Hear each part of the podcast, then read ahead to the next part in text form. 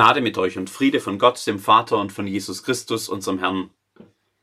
Ihr Lieben, seine Frau ist gestorben, ganz plötzlich.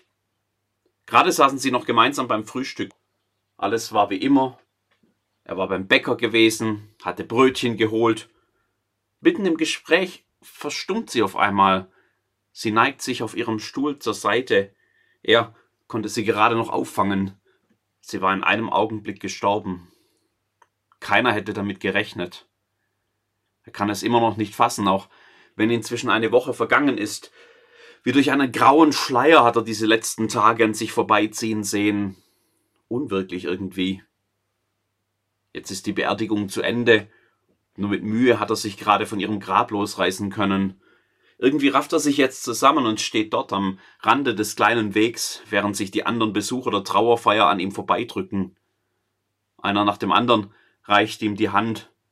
Manche haben Karten mitgebracht. Umschläge drücken sie ihm in die Hand. Was sie dabei murmeln, versteht man in den meisten Fällen gar nicht. Das soll wohl auch so sein. Man sieht es den meisten an, wie unwohl ihnen dabei ist. Verlegen stammeln sie irgendwas von Beileid. Verlegen weil sie nicht wissen, was sie eigentlich sagen sollen in so einem Moment. Ihr Lieben, mir geht es als Pfarrer ja oft genauso. Wenn ich da vorne stehe und eine trauernde Familie vor mir sitzen sehe, was kann man da eigentlich sagen in so einem Moment? So viele gut gemeinte Worte klingen plötzlich hohl und leer, nicht nur auf dem Friedhof. Wenn mir ein Mensch sein Leid klagt, von seinen Schmerzen berichtet, von der Einsamkeit, von den Kindern, die nicht mehr anrufen, von der Ehe, die zerbrochen ist. Was kann man da sagen? Wenn ich Geschichten von Flucht und Heimatlosigkeit höre, wenn mir jemand beschämt erzählt, dass das Geld nicht mehr reicht und der Monat noch so lang ist. Was kann man da sagen? Trost ist schwer. Das wird schon wieder, sagen manche ganz flapsig. Alles wird gut. Das hat vielleicht mal bei meinen Kindern gereicht, als sie klein waren und weinend zu mir kamen, weil sie sich beim Fallen das Knie aufgeschürft hatten. In vielen anderen Lebenssituationen macht man sich mit solchen Sprüchen höchstens lächerlich. Das wird schon wieder. Sagt es doch mal dem Mann, der gerade seine Frau beerdigt hat. Was wird denn da bitte wieder? Trost ist schwer. In meinem Rucksack für die Notfallseelsorge habe ich einen Trösterbär. Den kann ich Kindern schenken, die gerade großes Leid erfahren haben. Da lenkt er zumindest ab. Gibt sowas auch für Erwachsene? Ein Kuscheltier, das die Sorgen wegnimmt? Trost ist schwer. Der Blick auf Christus hilft, müsste ich ja sagen als Pfarrer, aber ist das denn so? Passionszeit haben wir gerade. Der Blick auf Christus zeigt auch nur Leiden und Sterben, als würde Gott selbst einknicken vor der Wucht all dessen, was mich umhaut. Trost ist schwer. Was ist dein einziger Trost im Leben und im Sterben? fragt der 1563 entstandene Heidelberger Katechismus der reformierten Kirche. Gute Frage. Ein einziger würde ja schon reichen, wenn man ihn denn finden könnte. Trost ist schwer. Gelobt sei Gott, der Vater unseres Herrn Jesus Christus, der Vater der Barmherzigkeit und Gott allen Trostes, schreibt Paulus dass sich die Rede vom Trösten in diesem Text durchzieht, ist euch wahrscheinlich beim Lesen schon aufgefallen. Gott allen Trostes. Das finde ich schön. Damit kann ich was anfangen. Das brauche ich in ganz vielen Lebenslagen. Gott allen Trostes. Trotzdem hat es mich beim ersten Lesen sehr nachdenklich gemacht, dass dieser Text, der so viel über Trost redet, so wenig darüber sagt, worin der Trost denn genau besteht. Gott allen Trostes. Wir werden getröstet, damit wir dann euch trösten können, schreibt Paulus. Unser Trost wird auch euer Trost. Trost überall. Gott allen Trostes. Aber was tröstet denn jetzt genau? Gott allen Trostes. Ich glaube, das muss man erstmal aushalten, genau wie auf dem Friedhof. Aushalten, dass es hier keine einfache Lösung gibt. Keine wunderbare Formel, nach der dann alles wieder gut wird. Kein einfacher Glaubenssatz. Wenn du so, dann verändert Gott alles dann wird aus Trauer plötzlich Freude, aus Schmerzen Gesundheit, aus Einsamkeit ein Fest, aus Tod Leben. Wenn du so, dann Gott so. Ganz einfach. Sowas hätten wir ja gerne. Einen Trösterbären. Gott allen Trostes. Mehr hat Paulus nicht anzubieten. Und genau das macht eigentlich die Stärke dieses Textes aus, weil wir doch längst gemerkt haben, dass angesichts von Leid und Schmerz und Sterben die einfachen Lösungen meistens gar keine sind. Paulus ist realistisch. Damit kann ich was anfangen. Er bietet keine Wunderlösungen an, nur eines. Gott allen Trostes. Was immer an Trost zu haben ist, das findet er bei Gott. Gott allen Trostes.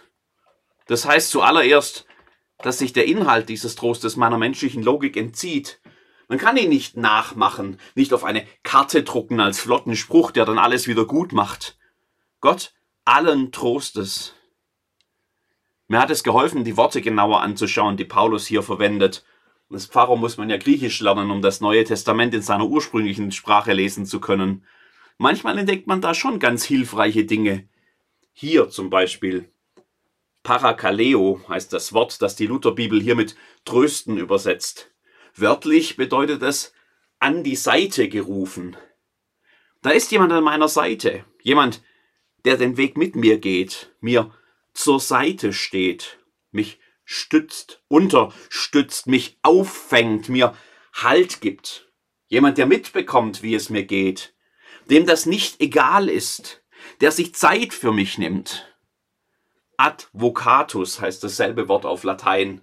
Der Advokat kommt daher. Wer schon mal mit einem Gericht zu tun hatte, der kann sich gut vorstellen, um was es da geht. Wie soll man sich da auch allein zurechtfinden? Da ist es gut, wenn man jemand zur Seite hat, der sich auskennt, der einem hilft in seiner Sachkenntnis, einen Advocatus an die Seite gerufen. Zehnmal verwendet Paulus dasselbe Wort in diesen wenigen Sätzen. Zehnmal, als wolle er, dass es niemand verpassen kann. Da ist jemand an deiner Seite. Da ist jemand an deiner Seite.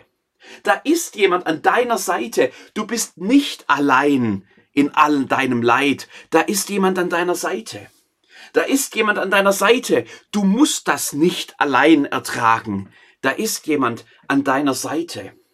Da ist jemand an deiner Seite, egal wie es sich anfühlt, da ist jemand an deiner Seite, egal wie sehr es dich überwältigt, da ist jemand an deiner Seite. Egal wie hilflos du bist, da ist jemand an deiner Seite, der Gott allen Trostes, er ist an deiner Seite. Ist es nicht das, was er versprochen hat? Ist es nicht das, was er schon von Anfang an zusagt? Ist es nicht das, was du bei deiner Taufe schon gehört hast? Siehe, ich bin bei dir alle Tage, bis an das Ende der Welt. Der Gott allen Trostes, er ist an deiner Seite. Ist es nicht das, was er uns in Christus zeigt? Ist es nicht das, was wir an Weihnachten gefeiert haben, dass er zu uns gekommen ist? Immanuel, Gott mit uns, einer, der an unsere Seite eilt, der unsere menschlichen Wege geht, der das Leid kennt, den Schmerz, die Einsamkeit, selbst das Sterben, der Gott allen Trostes, er ist an deiner Seite. Es ist nicht das, woran wir jetzt gerade in der Passionszeit uns wieder erinnern, dass er selbst ins Sterben mit hineingeht. Wir sehen ihn leiden, sterben, dort am Kreuz. Für uns hören wir im Evangelium, für uns hören wir als Zusage im Abendmahl, in unseren Tod ist er mit hineingegangen. Wie sollte er nicht auch im Leben immer bei uns sein? Der Gott allen Trostes, er ist an deiner Seite.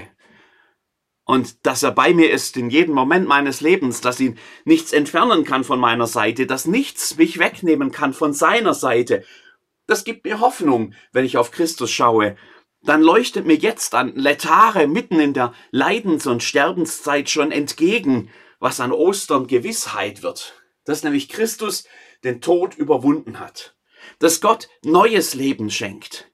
Dass der Tod verloren hat und das Leben triumphiert. Hoffnung. Dass Gott nicht nur mit mir geht in Leben und Sterben, sondern mich dann auch mitnimmt zu neuem Leben, dass Leid und Sterben irgendwann ein Ende haben, dass Gott in Christus dem allem Leben entgegensetzt. Hoffnung. Der Gott allen Trostes. Immanuel. Gott mit uns, an meiner Seite. Das ist Trost. Mehr brauche ich nicht. Was ist dein einziger Trost im Leben und im Sterben? Dass ich mit Leib und Seele im Leben und im Sterben nicht mir, sondern meinem getreuen Heiland Jesus Christus gehöre. Amen.